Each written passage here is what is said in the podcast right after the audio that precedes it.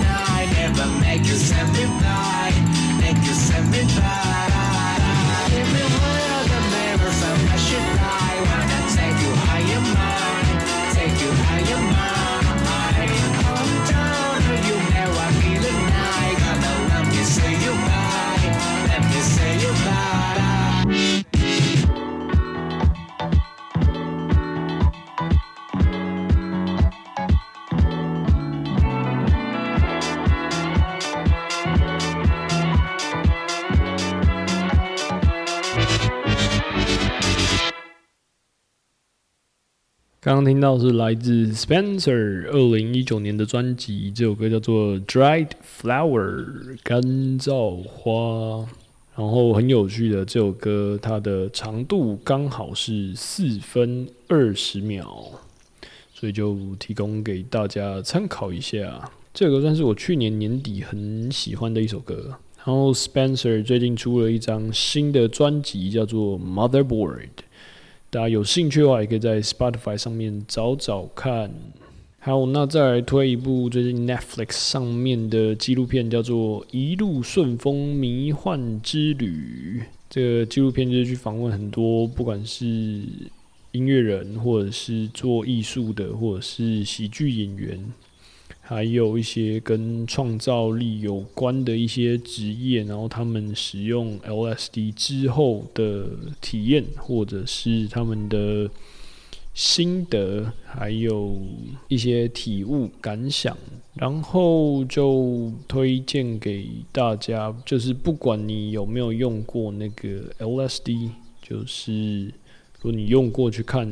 那你可能在里面也会。有些也是会蛮认同他们体验之后的感受。如果你自己是还没有用过的话，也推荐大家可以去看一下，就当做一个呃，算是预习这种感觉。然后里面有一些，譬如说安全注意事项，或者是交战守则等等等，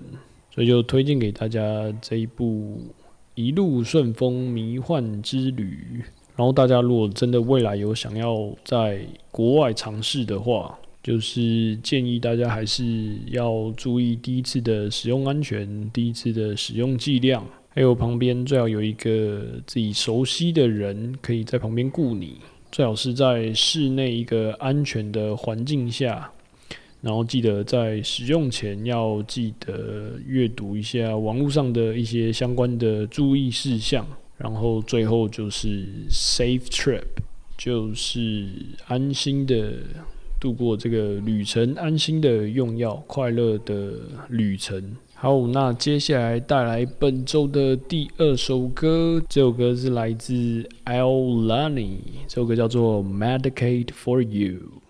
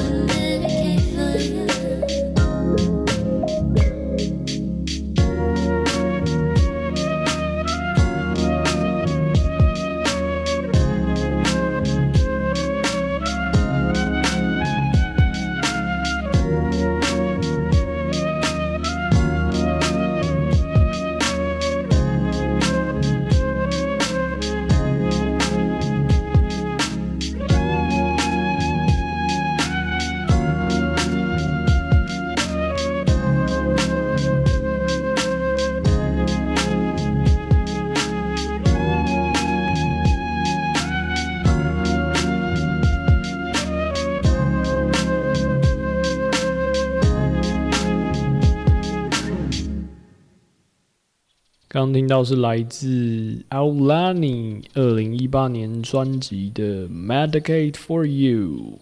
然后大家有兴趣的话可以去查一下他的 Spotify，他最近也出了一一首单曲，那就推荐给大家。好，那今天来聊聊消费习惯好了。我大概在几年前的时候，然后忘记忘了是什么原因，然后我那一阵子就开始就慢慢把房间里自己的东西开始慢慢的清掉，不管是送掉或者是卖掉，或者是呃最后就是丢掉。如果如果送不了或者是卖不掉的话，那我最后就是人人丢掉了。但是大部分都有卖出去或者是送掉。然后一些没在看的书啊，或者是没有就放着生灰尘的玩偶啊、公仔，然后还有很多没有在、没什么在穿的衣服，然后把一些不需要、不常用的东西，然后那好像那一阵子好像蛮蛮流行一个叫做断舍离，但是我好像没有那时候还没有看那本书之前，或者是还没有看到那几个字之前。然后好像我忘记不知道是受了哪一些书还是哪一些影片的影响，反正我就开始把，就是把我房间中很多没有在用的东西就开始慢慢慢慢的清掉。我有点忘记我为什么开始做这件事情的。反正我那时候就有在想说，我们到底需不需要这么多的东西，这么多的物质？然后我们有没有？因为这一些物质塞满了我们整个生活，然后我们有变得更快乐吗？然后我记得我好像是那时候还在台北工作，然后我就把很多东西，那时候台北有一个叫做免费市集，然后就大家周末就会到那个市集，然后把自己呃可能用不到或者是不需要的东西就摆在地上，然后让其他人。就有需要的人就可以去那边拿，然后就是慢慢的把自己的东西放到那个市集，或者是我记得还还有 Facebook 上面还有一个叫做 Taiwan Gift 这个社团，然后上面也是很多人有在呃抛自己可能不需要东西，然后大家可以用那个如果是不同县市的话，可以用店到店的方式去寄送。再来是 PTT 上面有一个，我记得是叫做 Gift 版，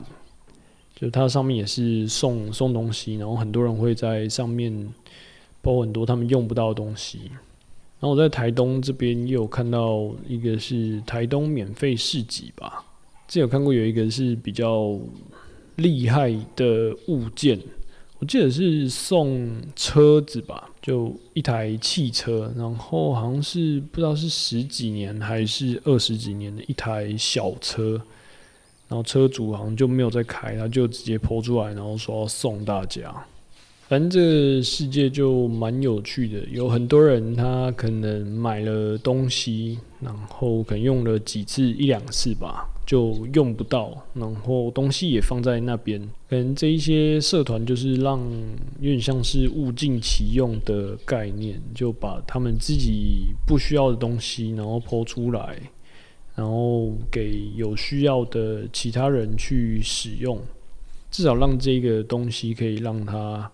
发挥它的效用到最大化。然后像我自己的消费习惯，我好像已经有好几年没有买衣服或者是裤子了吧？有点忘记从什么时候开始就觉得自己衣服已经够了，然后穿也就是穿那几件。然后像我现在身上穿的就是我一年前我我朋友就他衣服一堆，然后他那时候要要搬离开台东。然后就把很多他不需要的衣服就送给我，然后我觉得他给我的东西其实也可能他他自己也没有穿过很多次，所以他那个品质也都是蛮好的。然后我自己如果真的要买一些东西，像是电脑啊，或者是像是我现在在使用的这些器材，像我面前这个小的混音器。就是我先我先从虾皮上面，然后先看从二手的开始挑，还有我目前这个录音机，还有我拍照的相机呀，还有我现在戴的这个耳机，还有我前面的电脑，还有滑鼠键盘，还有灯啊，还有喇叭，这些我真的都是从二手先开始找，而且我发现。还蛮多，他们下面品相的叙述就是会写说，就大概八九成新，然后他们就说他们用不到两次三次就没有要再继续使用它们，然后就可能就以原价的，有些可能到八折，甚至是六折、五折这些折数的价格，然后你几乎就是可以用。很便宜的价格去买一个几乎是新的东西，然后当然啊，就是买二手的东西一定会有风险。像是我之前有买一个，我记得是雅马哈的 MG 十叉 U，就是一个混音器，然后它有有十个轨道。然后我那时候对二手的东西可能比较没有戒心，我那时候就想说，好，我就下定，然后就就买，应该。应该不会有什么问题吧？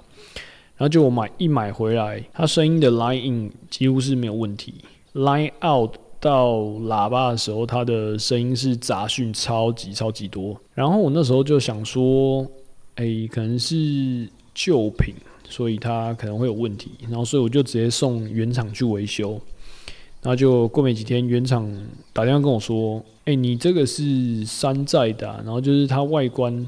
整个都是一样，但是他去拆开里面的那个电路板，电路板发现完全是山寨，然后里面整个都锈掉。所以大家在买二手的时候，还是要请那个原本的卖家，可能出示一些相关的证明，证明他是买，譬如说正品，或者是他是买，可能跟原厂有有买那个。原本的箱子有装，这样可能会比较保险一点。所以就因为有这一次事件的经验，然后我之后在在买二手品的时候，就可能会先问问对方，就是他有没有之前有没有用过，有什么问题啊，或者是他出售原因，然后这个品相有没有盒装，然后是不是功能全部都正常。然后才会下订单，或者是我可能也会去现场去做测试，然后确定一切都没有问题了之后，才会去买这个东西。然后像是书的话，我之前可能很久以前就是会会买一些书回来看，但是之后发现很多都是我买完之后，然后他就看完一遍就放在那边，就很等等于是它非常的占空间。所以我之后的习惯都是，我会先去图书馆去先找找有没有这本书来看，然后当然如果是比较新的书的话，可能你要再等一下图书馆，因为他们可能有一些流程上操作可能会需要一段时间。但是我觉得，就是你如果有有耐心去等的话，其实时间久了，其实都看得到那一本书。然后很多的书。就是我觉得我会先可能先看过，然后真的很喜欢，我才会买来自己收藏。像是之前推荐的《神奇的西瓦心灵圆梦术》，然后我自己好像是比较喜欢数位的东西，就没有那么喜欢实体。就可能一方面，我觉得就实体的东西并不是你那么长的在。使用它，然后买来就是放在房间里占空间。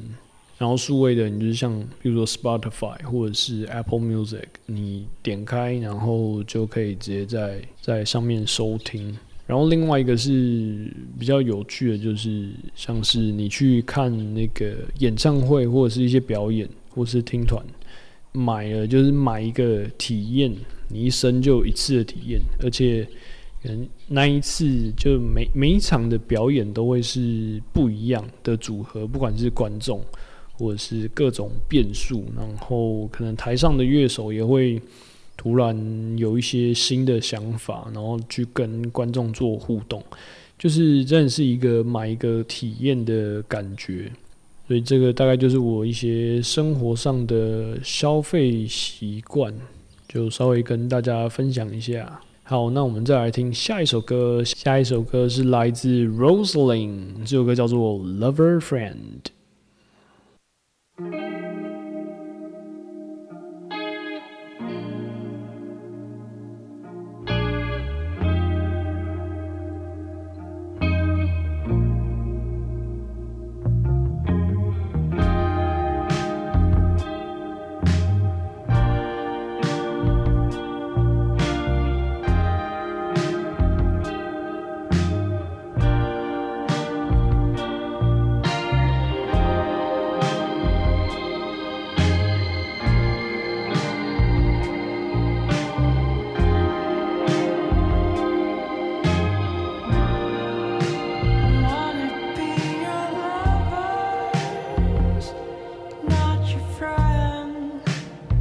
And I'm in love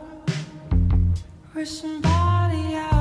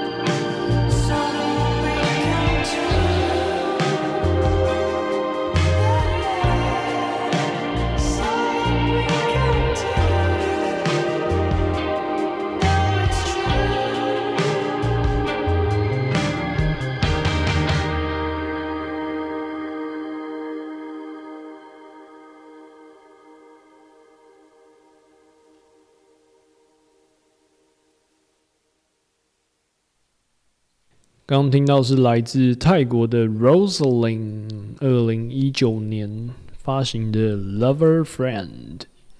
那目前在那个 Spotify 上面好像只有三首歌，但是就看他们看他的 Facebook，感觉是有在慢慢的成长的一个团，所以就分享给大家。好，那再来分享一个很久很久很久以前，大概是大学的时候看到的一个算是纪录片吧。这一个这个东西叫做《时代精神》，然后以前的名字叫做《时代精神》，然后后面好像翻译有些人翻那个那个债务那个债该死运动。然后大家有兴趣的话，可以去 YouTube 上面找它，就是有有一些有一些网友有把它翻成中文。然后我记得它好像有三部还四部的纪录片，然后里面就是探讨很多我们这个星球里面的宗教啊、政治。还有整个大环境的制度，整个金钱制度的问题，其实主要就是整个金钱制度都有问题。就我们现在可能原本是走一个货币导向的一个经济体制，然后它里面有在讲，可能要可能要把这个东西转换变成一个。资源导向的经济模式，资源导向的经济模式，它里面就有提到有一个有一个叫做维纳斯计划，然后它里面可能就讲到一个，其实我们全球的资源就是都够大家去使用，但是因为很多的，譬如说法律的限制、专利的限制或专利的垄断，然后导致这个。这我们这颗星球的文明发展有点缓慢，就是如果整个统整起来，所有的资源，还有所有的，比如说专利，或者是就开放给大家使用的话，其实在这一个架构下，大家其实是可以不用工作的，然后也不用去买东西，就不会有买东西这个选项。它维纳斯计划里面就有。就有讲到，可能未来也不是变成一个算是中央的一个集权政府，就是所有的权利都是属于每一个人民的。可能比如说，像是像是每一个决策，就我们可以透过我们自己的的手机，或者是呃，比如说数位化政府，或者是。像是区块链这种技术去做投票，就比如说，可能有人提了一个政策，然后全民就来做做这个投票，然后让这个结果让诶，就是有一个系统可以去可以去实行实践大家做出来的这一个决定。其实听起来好像有点像是。我不知道是不是有点像公投，但是可能大家是可能无时无刻在做这一些决定的。我自己的想象就是，可能不会有一个政府，然后每一个决策它都会在你的手机里面跳出一个选项，比如说它会给你 A、B、C、D，或者是很多人提的，譬如说至少有到一这种选项，然后大家可以。比如说，给你三天的时间，然后三天时间就用区块链这个技术，然后大家去做投票，然后投票出来之后有一个会有一个结果，然后这个结果可能就会让很多的呃公务人员去做透呃这一个结果的后面实践的步骤，然后才会导导到那一个大家想要的社会方向。然后另外，他维纳斯计划里面就有提到一个东西。就是我们不用买东西这件事情，然后他就是说，譬如说每一个每一个区域、每一个地区都会有一个有一个算是中心嘛，就是物质中心。你可以去，譬如说你想要一台脚踏车，那你就直接去那个那个中心去领取，然后领取完之后你就骑，然后骑完。你觉得你骑够了，你不想再骑了，你就可以就还回到那个中心里面去。然后就算是你呃，可能譬如说你把这台脚踏车骑坏了，然后中心里面也会有一个修补的机制。然后譬如说三 D 列印，或者是或者是其他的方法去做修车的这一个事情。然后就是有点像是可能就拥有多少资源，然后做多少事。然后现在也有一些新创公司，他们在研究三 D 列印这个事情，就是不管是最基本的，可能就是列印塑胶类的一些修补的零件。或者是三 D 列印去列印出你自己需要的东西。三 D 列印就是可以，譬如说你的鞋子的某一个地方就是缺了一个角，或者是你的鞋子的底就是已经磨平了，然后你可以透过三 D 列印，还有开放式的模组去，譬如说你在网络上你就找到一个 Nike 的鞋底。然后是符合你这双鞋的型号，然后你的鞋底又已经磨平了，但是你又不想换一双新的鞋子，然后你就可以透过去网络上抓这个模组，然后三 D 列印下来，就是列印那个那个橡胶，然后你再把它重新缝制或者是粘粘上你的鞋子，就更换你的那个鞋底，然后它其实又可以变成一双。新的，然后又可以继续使用的一双鞋，然后也有很多新创公司在研究三 D 列印列印房子这件事情，就是它里面的材料可能是水泥，然后它的机器可能是蛮蛮大型的，但是它可以在比如说忘记是一天还是一个礼拜之内，就可以很快的打造出一间呃大家可以付得起。的房子，你可以就很简单的拥有自己的一间房子。就这几年，好像一直有有很多的建筑师或者一些设计人在研究这件事情，就怎么打造一个大家都可以负担得起的房子。然后，其实台面上好像有像是 Elon Musk，他就有有可能有这一个算是远见吧。他我我记得他之前就是有把他的那个 Tesla 车子的专利整个都开放出来给所有人去取用或去使用它。就他可能也是希望让整个文明可以快速的发展，然后大家一起去研究，譬如说电池这件事情，怎么让电池的成本可以降到最低？因为像是目前的电动车，它最大的成本是来自于它的电池模组，那就是它开放了一些这些专利出来之后，然后大家可以去一起去研究。怎么让电池的成本降到最低，然后让大众都可以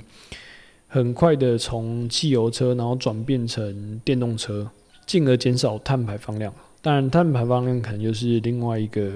另外一个话题。然后讲到资源导向的经济模式，之前还有人提的是一个全民基本收入。然后最近因因为疫情的关系，好像蛮多政府有在做类似于这一个事情，因为可能像国外，他们一个月或两个月都待在家上班，或甚至是他们没有办法工作，像是美国，它的失业人口数就蛮惊人的，